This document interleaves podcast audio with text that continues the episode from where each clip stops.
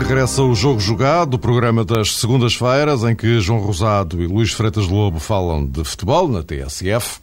Estivemos ausentes durante uma semana e, de repente, parece que aconteceu tudo. Principalmente na última semana, depois da desastrosa arbitragem de Bruno Paixão em Alvalade, Paulo Bento reagiu duramente contra as arbitragens, a APAF respondeu à letra e o técnico do Sporting é alvo de processo disciplinar da Federação. Vítor Pereira admite que só pode trabalhar com os árbitros que tem e que não pode recorrer ao mercado de inverno como fazem os clubes. Vukcevic voltou a fazer das dele e resolver mais cedo para a seleção de Montenegro.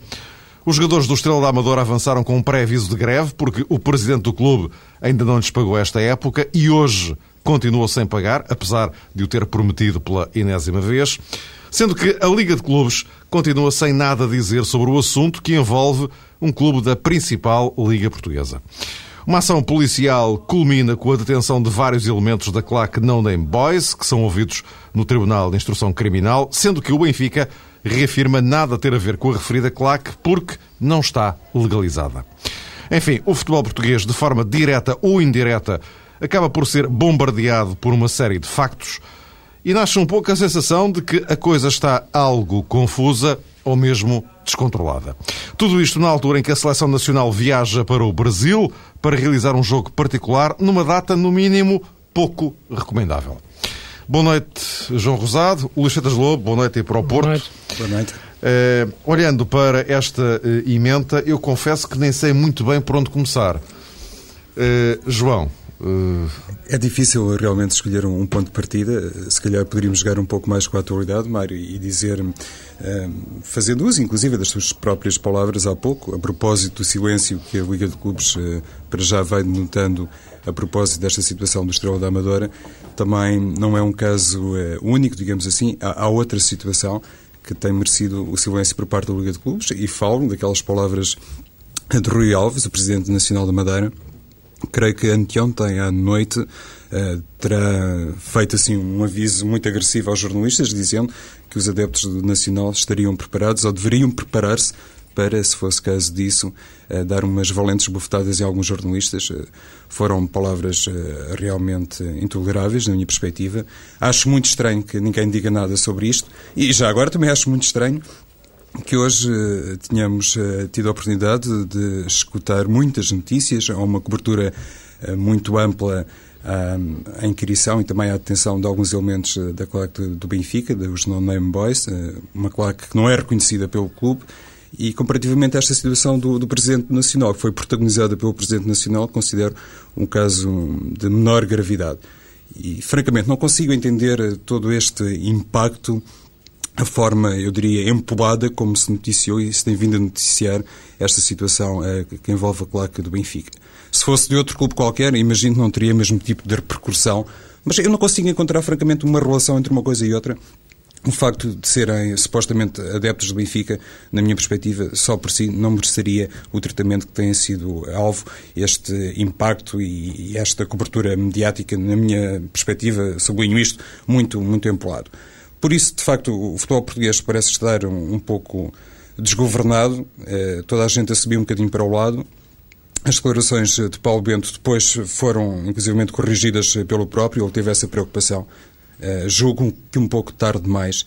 É evidente, para quem conhece o perfil de Paulo Bento eh, como homem, como treinador, tem a noção de que hum, aquele eh, discurso uh, que ele depois preferiu, uh, como que emendando as suas declarações, dizendo que em momento algum teve a ideia ou a intenção de fazer um, um, apelo à violência, quando se pronunciou a propósito do ambiente que deveria ser criado em Alvalade para com as equipas de arbitragem. Quem conhece Balbento tem noção que tudo isso corresponde à verdade.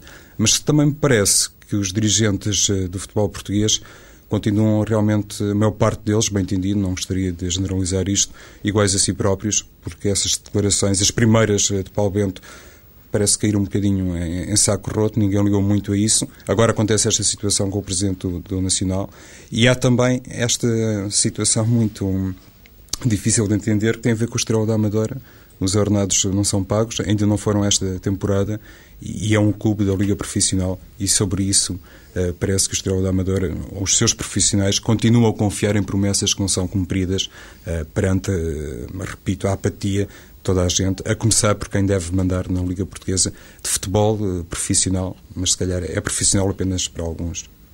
Luís, eu, eu passo-te já a bola, mas queria dizer-vos que o campo aqui é tão vasto, não é?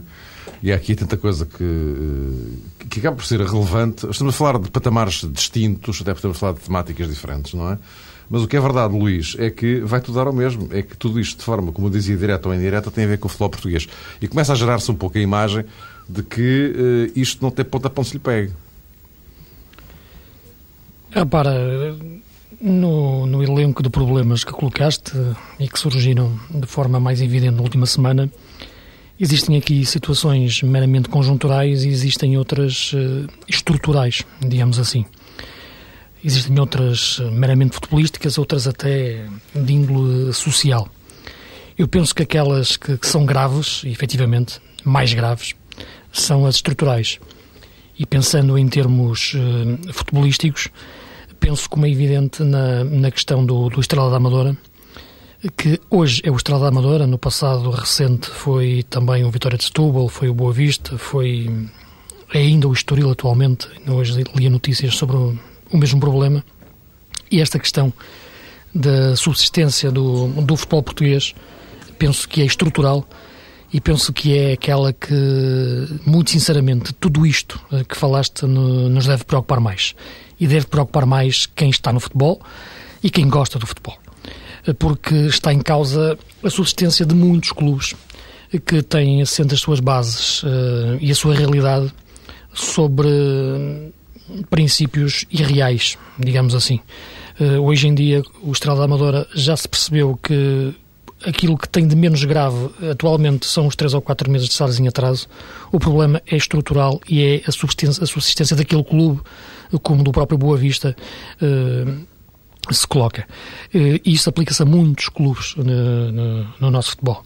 Eh, a Liga, como é evidente, penso que terá que tomar uma posição.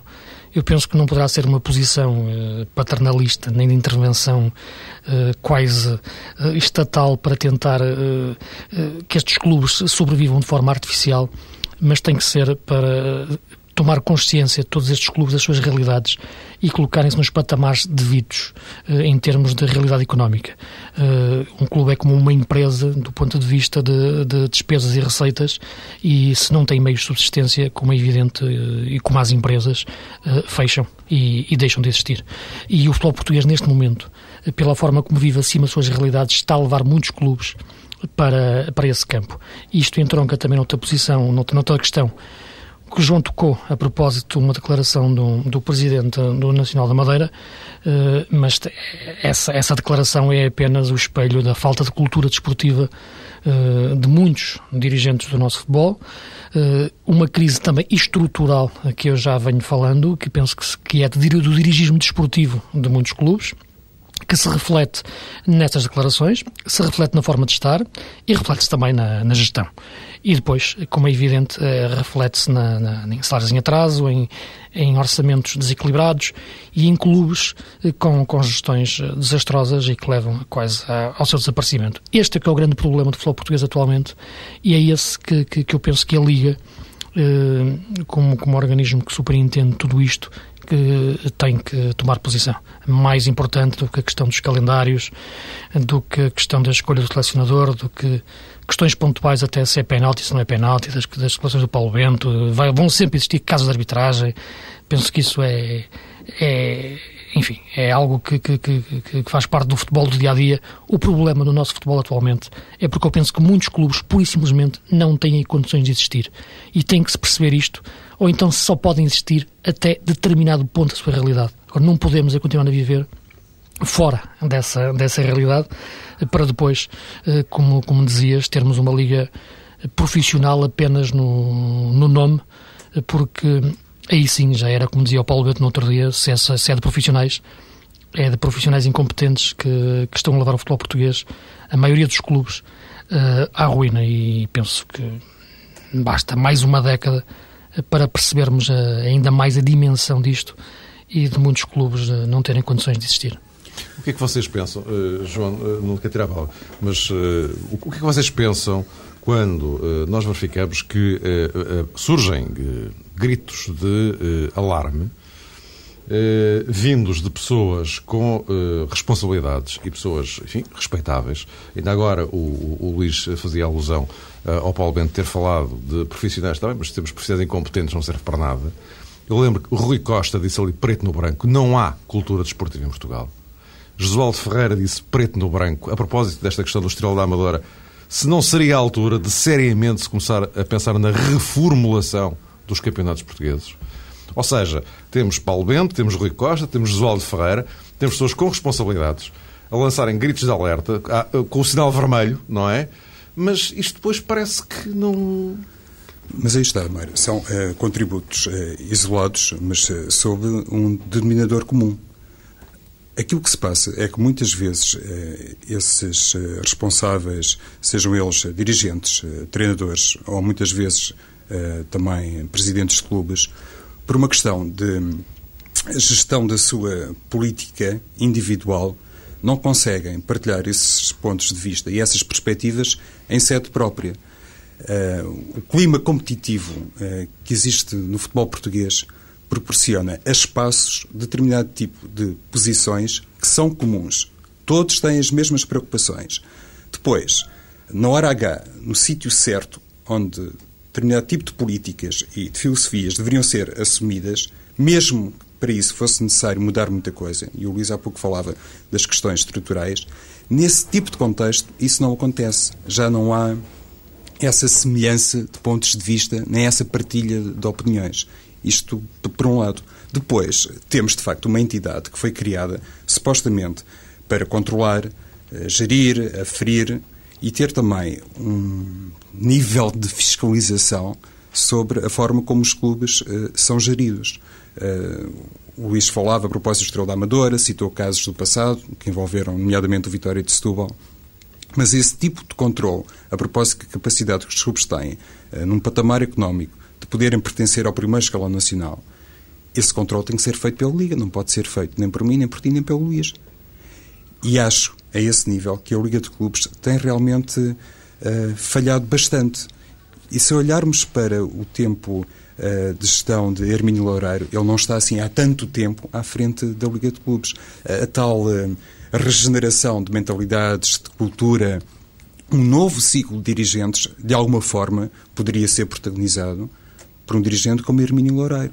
Mas a verdade é que, em muitos sentidos, o trabalho que tem sido efetuado ao nível da Liga de Clubes tem sido bastante criticável. Por isso eu estranhei muito uh, aquele silêncio depois das primeiras palavras de Paulo Bento sobre uh, os árbitros, sobre o clima em Alvalade que se deveria criar para os árbitros, e estranho agora a propósito daquela declaração do Presidente do Nacional da Madeira, que realmente incitou à violência. Não há outra maneira de dizer isto, e pelos vistos ninguém liga muito a esse caso. E o primeiro a interessar-se devia ser o Presidente da Liga de Clubes, porque o Nacional da Madeira, que eu saiba, pertence ao primeiro escalão.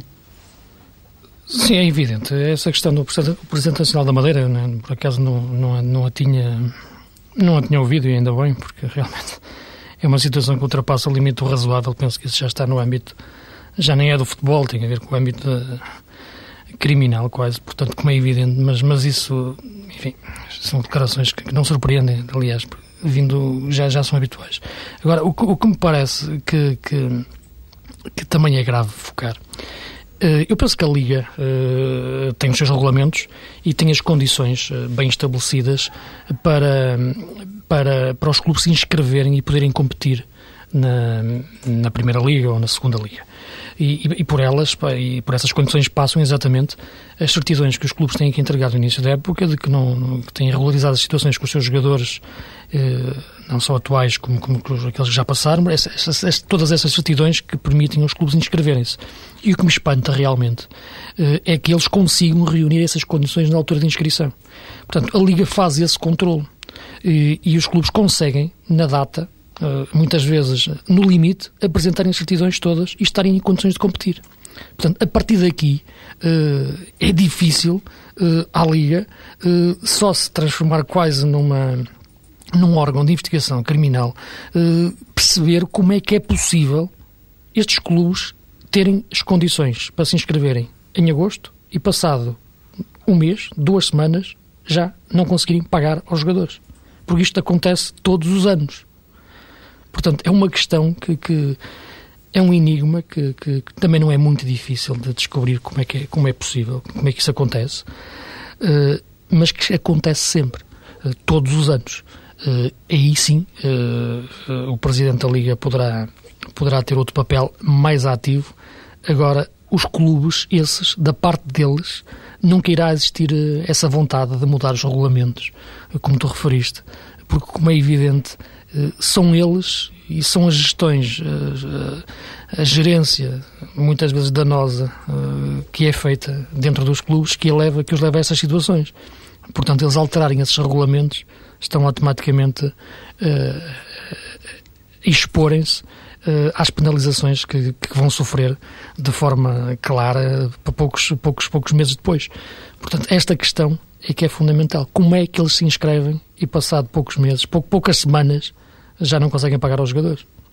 Mas nesse caso, Luís, e atenção, eu estou de acordo com aquilo que, que disseste, mas os clubes Sim. mais pequenos uh, não entendem que assim uh, estão em permanência a cavar a sua sepultura, nada mais do que isso. Se, se obedecem a um plano mais global, tem a ver com é evidente, É evidente, João. É por, é isso que eu referia, é por isso que eu referia que o problema é, é, é estrutural, não é conjuntural. O problema da Estrela da Amadora não é de ver hoje quatro meses porque isso, enfim, podia ser um problema conjuntural de receitas, qualquer tipo de, de, de situação, de, de gestão, que podia ser ultrapassado. O problema não é financeiro, o problema é económico, é um problema de base que, que, que já se percebeu que o Estrela da Amadora não, não vai ter hoje dinheiro para pagar, nem vai conseguir gerar receitas no futuro que lhe permita competir na primeira divisão, a não ser como é evidente que estes clubes tenham outro tipo de, de, de parcerias, outro tipo de, de, de, negócios que lhe permitam, imobiliários até, que lhe permitam subsistir. O caso Vitória de Setúbal passou por isso. A subsistência do, do próprio Vitória de Setúbal passou por, por acordos com, nesse âmbito por parte do, do seu presidente,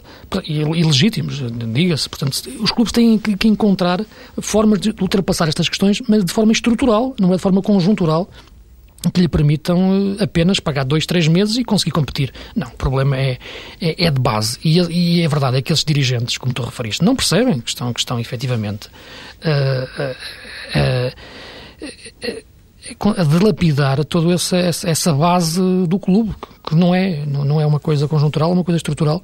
Passa-se no Estrela da Amadora e passa-se passa também num caso que eu penso que é mais, que é mais grotesco, que é o caso do Boa Vista, é? portanto, que, que, é um clube que atinge um determinado patamar no nosso, no nosso futebol uh, de campeão nacional, de Liga dos Campeões, e hoje é um clube praticamente condenado à, à extinção. Quer dizer, portanto, isto é que é é que é grave, não é? Portanto, não é conjuntural. Quer dizer, o Boa Vista poderia ter um problema neste momento deficitário e estar a combatê-lo. O problema é que percebe-se que, que aquilo atinge um buraco de tal forma que pode levar ao seu desaparecimento, como já aqui no Porto levou ao desaparecimento do, de um clube como, como o Salgueiros, que, por exemplo, que levou no Algarve praticamente à extinção do Forense, que levou no, no interior ao Académico de Viseu praticamente desaparecer e muitos outros casos. Uh, o Lessa, que há pouco tempo era um clube que, que tinha condições de, de, primeira divisão e agora anda pelas terceiras divisões. Não é questão de estar na terceira divisão, é questão por que é que lá chega. E, portanto, esta questão que, que, que, que é de fundo, é estrutural e, e, os clubes podem exatamente muitas vezes darem a ilusão de existirem, mas em pouco tempo. Depois desvanecem-se. Sim, mas eu queria chegar a outro ponto, Luís, há pouco quando falava daquela posição subalterna eh, de alguns clubes, ou da maior parte dos clubes face aos três grandes, que tem a ver com, com o seguinte, eu acho que o Estrela da Amadora, bem vistas as coisas, os seus jogadores e também a sua equipa técnica, ou o que sobra dela, perder uma grande oportunidade de vincar bem a posição em questão eh, a propósito deste jogo com o Benfica. Decidiram comparecer, eh, dir-se-á, assim, em primeira análise, que foi uma atitude bem tomada, de uma bondade indiscutível, mas se calhar se o Estrela da Amadora tivesse feito greve neste jogo com o Benfica, não estava propriamente a jogar com um clube, eh, enfim, num patamar diferente, se calhar toda a gente em Portugal teria percebido melhor de que de facto as condições ali é possível são eu acredito que sim mais... eu, sim eu acredito que seja possível João acredito que fosse que provocasse esse impacto não sei se ajudaria a resolver a situação agora o que eu penso é que essa situação eh, devia ser tomada de forma coletiva pelos jogadores. Exatamente, e pela equipa é? técnica, porque depois assistimos a isso, Luís. Uh, Lito Vidigal saiu, obviamente. Eu estava a referir, eh, sim, desculpa, eu estava a referir pelos jogadores, é pelos todos os clubes, porque o, porque o jogador de futebol é um ser eminentemente egoísta. Uh, isto é, há aqui efetivamente a sua preocupação naquele momento, mas depois não vês uma solidariedade vinda do, do, do, do, do colega que está no clube ao lado, para além da palavra circunstância, não há. Se houvesse uma greve coletiva de toda a primeira divisão parar, por simplesmente, mas estou a falar de jogadores do Benfica, Porto e Sporting também. Essa noção de classe mesmo. E pararem. Devem ao Estrela da Amadora como. É que amanhã os jogadores que estão no Benfica, no Braga, ou no, ou no, no Guimarães, ou, ou, no Porto e que recebem, podem estar no Estrela da Amadora. Ou em clubes que, que, incumpridores. E sofrem o mesmo. Se eles neste momento parassem todos, aí sim, eu acho que realmente as coisas poderiam efetivamente mudar, porque o poder do futebol verdadeiramente está onde? Está nos jogadores. Deveria o futebol, existe, o futebol existe sem estes dirigentes que, que dão cabo disto tudo. Existe sem o Presidente da Liga, existe sem o Presidente da Federação, existe sem, sem, sem esta gente toda. Agora, sem jogadores, não existe. Eles têm o poder. Agora têm que ter um poder unido e não apenas uh, circunstancial. Mas também digo-te que, que, me espantou um pouco, de, só para terminar, em relação ao caso da Amadora, a saída do Lito Vidigal. Eu não sei como é que eles quer uh, e está a gerir a sua carreira, uh, mas imagino, e, e parece-me que a posição que ele tomou não terá sido aquela que, que eu acho que a mais indicada. Pois, aí está, Luís. Eu há pouco estava precisamente a tentar situar-me a esse nível, porque achei que aquele comportamento de Lito Vidigal eh, sendo obviamente justificável à luz das razões que são públicas, nós não conhecemos outras, por outro lado, também nos remete para essa bifurcação, não é? Para a águia de duas cabeças que aconteceu ali Sim. no Estrela da Amadora, porque o balneário falou a uma só voz, ao que parece, e depois a equipa técnica, o seu líder, sai e, e, deixa a equipa entregue a outros responsáveis que estiveram no Estádio da Luz. E ontem eh, eu ouvi isso, como muita gente ouviu na emissão da TSF, eh, Lázaro a falar, e ele estava plenamente convicto, mostrava-se otimista, que hoje os profissionais do Estrela iriam finalmente ter direito ao seu dinheiro e iriam receber os salários em atraso, ou pelo menos parte deles. E isso ainda não aconteceu. Ou seja, ao que parece, Lito Vidigal tinha razão, mas perdeu, na minha ótica, eh, a equipa técnica do Estoril e os seus jogadores uma grande oportunidade para fazerem vincar de forma diferente toda esta situação. Uh, já agora só um, um, um, último dado, gostava que só se pronunciasse sobre isto, antes de falarmos da, da seleção, que vai, uh, nesta altura, a caminho do Brasil. Uh, Parece que eh, chegámos aqui a um, a um, a um beco, eh, a um beco sem saída. Temos uma, uma liga que é o que é. Eh, e Irmínio Loureiro, mesmo que tivesse brilhantíssimas intenções, boas intenções, acabaria inevitavelmente, como tem acontecido de resto, por esbarrar na Assembleia Geral da Liga, porque em última instância ela que altera os regulamentos. Não é? Depois vemos os clubes pequenos, por um lado, não muito interessados em mudar as coisas pelas razões que vocês já, já enunciaram e têm a ver, sobretudo, com os clubes, os próprios dirigentes. Uh, os três grandes têm tomado uma posição muito estranha, da minha opinião, aqui. É? Uh, porque têm assumido, não sei se vocês concordam comigo, alguma neutralidade no meio desta, desta confusão toda. digamos que não se querem meter, não se querem embranhar nestas confusões. Eh, quando de facto nós temos três clubes em Portugal que uh, têm um peso absolutamente determinante para muita coisa, não é? Mas isso, Mário, é porque hum, os três grandes, também os três grandes, vivem em cima das possibilidades. E essa uh, radiografia rigorosa, esse diagnóstico total à realidade do futebol português, contemplo, numa primeira análise, os três maiores clubes nacionais, irá também demonstrar que muitas vezes eles competem sob parâmetros que nem de perto nem de longe representam as suas mais-valias desportivas e económicas. Por isso é que a Liga dos Campeões uh, é tão importante para os três maiores clubes portugueses, por isso é que o nome do futuro campeão nacional uh, vai ser, uh, enfim, alvo de uma guerra intensa, porque quem ganhar terá acesso direto à Liga dos Campeões, os outros não irão usufruir desse tipo de conforto. E, precisamente, levando em linha de conta este contexto, é que muitas vezes os presidentes dos grandes clubes nacionais se encarregam, uh, nos bastidores, como é costume dizer-se, de controlar as coisas de forma a que nas Assembleias Gerais, nos sítios próprios, tudo caminhe num único sentido. Porque, vale a verdade que depois há clubes que, pelo simples facto de serem capazes de levar 40 ou 50 mil espectadores aos estádios uh, semanalmente ou de 15 em 15 dias, só nessa perspectiva vão tendo um maior, eh, desafogo de tesouraria, mas a nível estrutural as coisas continuam tão complicadas como noutros sítios. Atenção a isso. Luís. Sim, os clubes grandes são, são uma ilha no, no, no nosso futebol.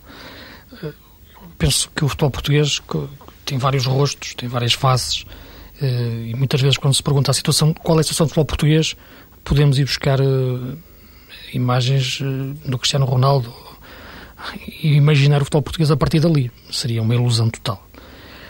Se pensarmos no nosso nível interno e imaginarmos o nosso futebol a partir do, do Porto Sporting, do Sporting Porto, por exemplo, da, da semana passada, da taça, isolarmos aquele jogo, temos um bom jogo de futebol, um jogo bem disputado, com, com, com jogadores, com, com, bons jogadores, com, bons treinadores, taticamente, com estádio cheio, com casos. Vemos um bom jogo. É uma boa imagem do futebol português, mesmo para quem está lá fora e, e apanha o nosso futebol. Agora, logo a seguir, pode levar com, com uma imagem de um, de um estrada amadora naval ou qualquer coisa do género. E com respeito para esses clubes que eu tenho, que é, que é enorme, como, como, como eles sabem, com 100, 200 pessoas a ver os jogos, ou mil. Portanto, e, e o problema é estrutural. Portanto, é outra imagem do, do futebol português. Ou então do jogador de estrada amadora uh, sem receber, a, ameaçar ou apresentar mesmo um pedido de um aviso prévio de greve. Oh, Luís, há pouco falavas do, do, egoísmo dos jogadores. Uh, ao nível dos dirigentes, esse egoísmo se calhar também é maior, porque eu lembro-me daquela imagem que nos foi proporcionada agora no jogo o Futebol Clube do Porto Vitória é verdade, o presidente do Futebol Clube do Porto ao lado do presidente do Sporting Braga não, não foi, digamos que uma cena, perdoe-me a expressão, inocente. Isso obedeceu a, um plano, a, uma política de gestão e também oh, João, uma forma tens de toda a razão, tens toda a razão nesse aspecto. Só que esses senhores só têm poder enquanto os jogadores lhes permitirem que eles tenham poder. No momento em que os jogadores disserem, meus, meus senhores, isto assim só funciona, como, como qualquer trabalhador, se nos pagarem os salários. E eles pararem isto para. E eles têm que mudar. E as pessoas percebem perfeitamente quem são os responsáveis pelo futebol português chegar a este estado e pelos clubes, como, como, como eu disse, como o Salgueiros, como a Farense, como o Académico de Viseu, como o Boa Vista, como o Estrada da Amadora, acabarem. Pura e simplesmente. E já não se trata em clubes estarem em situações económicas difíceis. É os clubes pura e simplesmente fecharem, deixarem de existir. Clubes centenários. Os responsáveis existem, têm rosto e duas pernas. E, portanto, têm que ser responsabilizados quem tem armas para isso são os jogadores. E eu penso que o, que o Presidente do Sindicato tem falado muito, tem, tem tido intervenções que eu acho que têm sido importantes.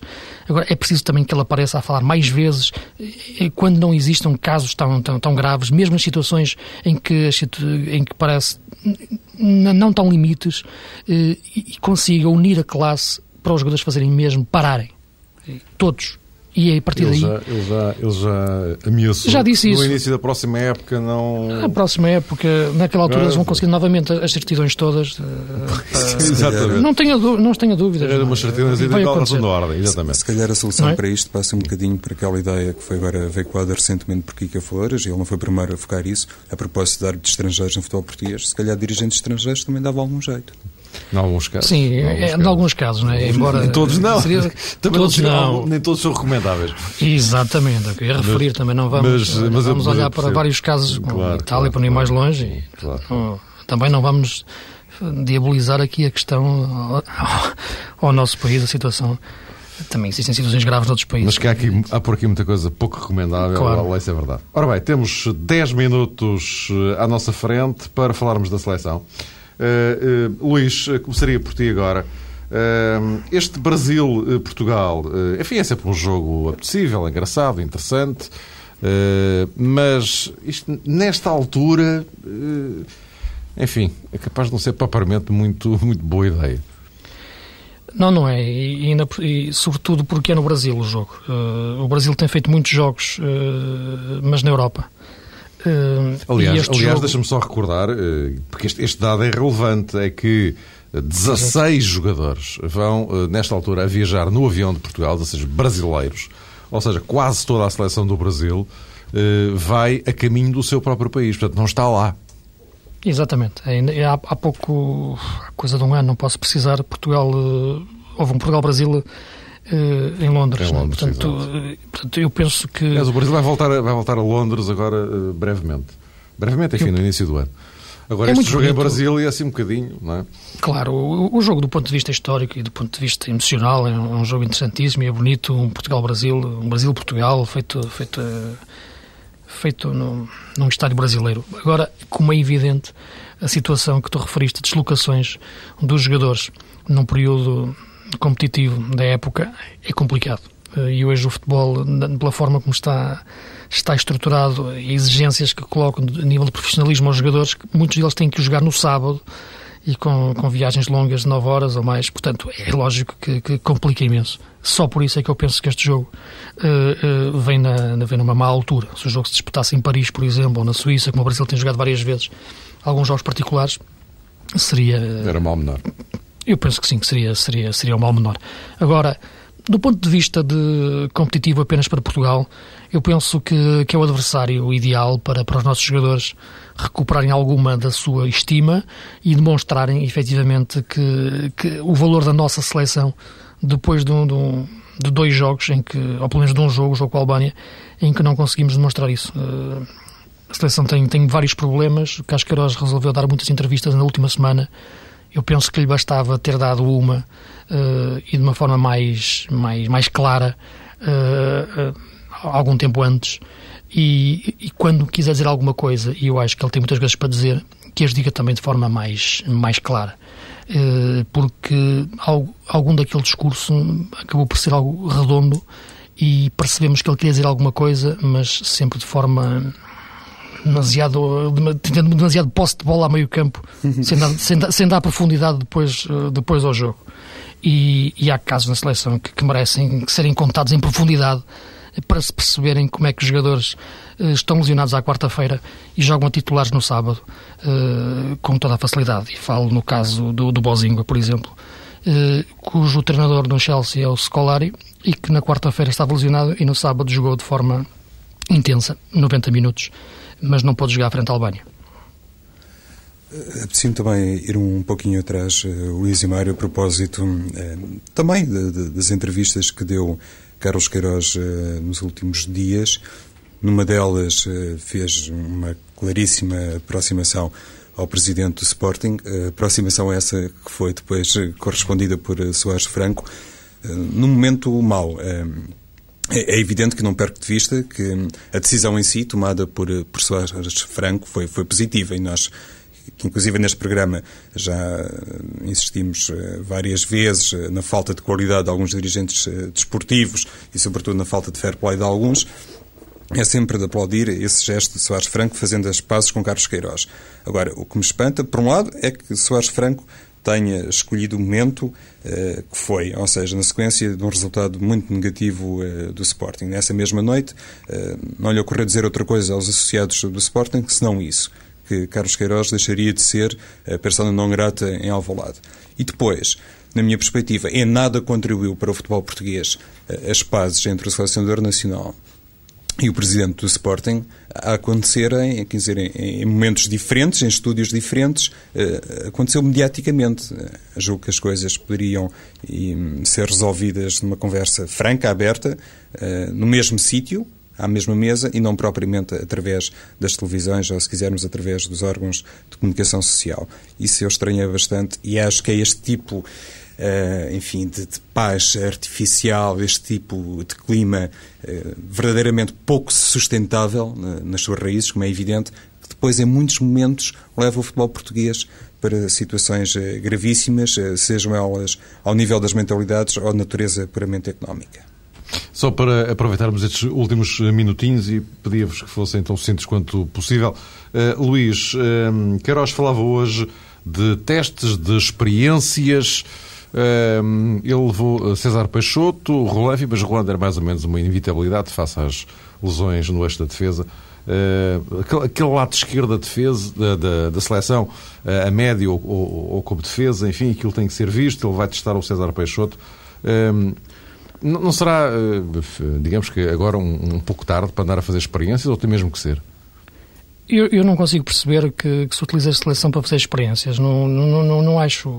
Não me parece muito razoável. Não entendo. Isto é, um jogo, seja qual for da seleção, os, jogadores têm que ser suficientemente competentes para jogar numa posição e já são conhecidos, as experiências são feitas nos clubes, há uma observação e percebe-se que o jogador pode dar e ele entrar na seleção. Portanto, não, não é ah, uma experiência pode ser feita pontualmente num, num jogo uh, com um adversário mais acessível ou teoricamente, e no, no tipo de situações em, em que se possa, por exemplo, Portugal no tempo escolar e fez 17 jogos de preparação até jogar o europeu, porque estava a fase de qualificação, estava apurado automaticamente por ser o país organizador. Aí sim dava para fazer algumas experiências. Agora, no caso de Portugal, que tem que jogar a fase de apuramento de forma consecutiva, estes jogos têm que ser mesmo jogos como, como se fossem para testar, não é, não é para fazer experiência, é para colocar a equipa a titular a jogar sem qualquer tipo de dúvida. O caso do César Peixoto, eu parece-me que, que mesmo aí não é o jogo ideal para ele entrar, porque ele é um jogador totalmente ofensivo, aliás no Braga está a jogar a médio e tem feito quase toda a carreira como, como médio médio depois de sair do Porto, e, e, e entrando para lateral esquerdo será mais para jogar frente a seleções em que seja mais necessário atacar eh, por aquele flanco e no caso do jogo com o Brasil Portugal terá que ter como evidente mais, mais contenção na, do ponto de vista defensivo naquele flanco.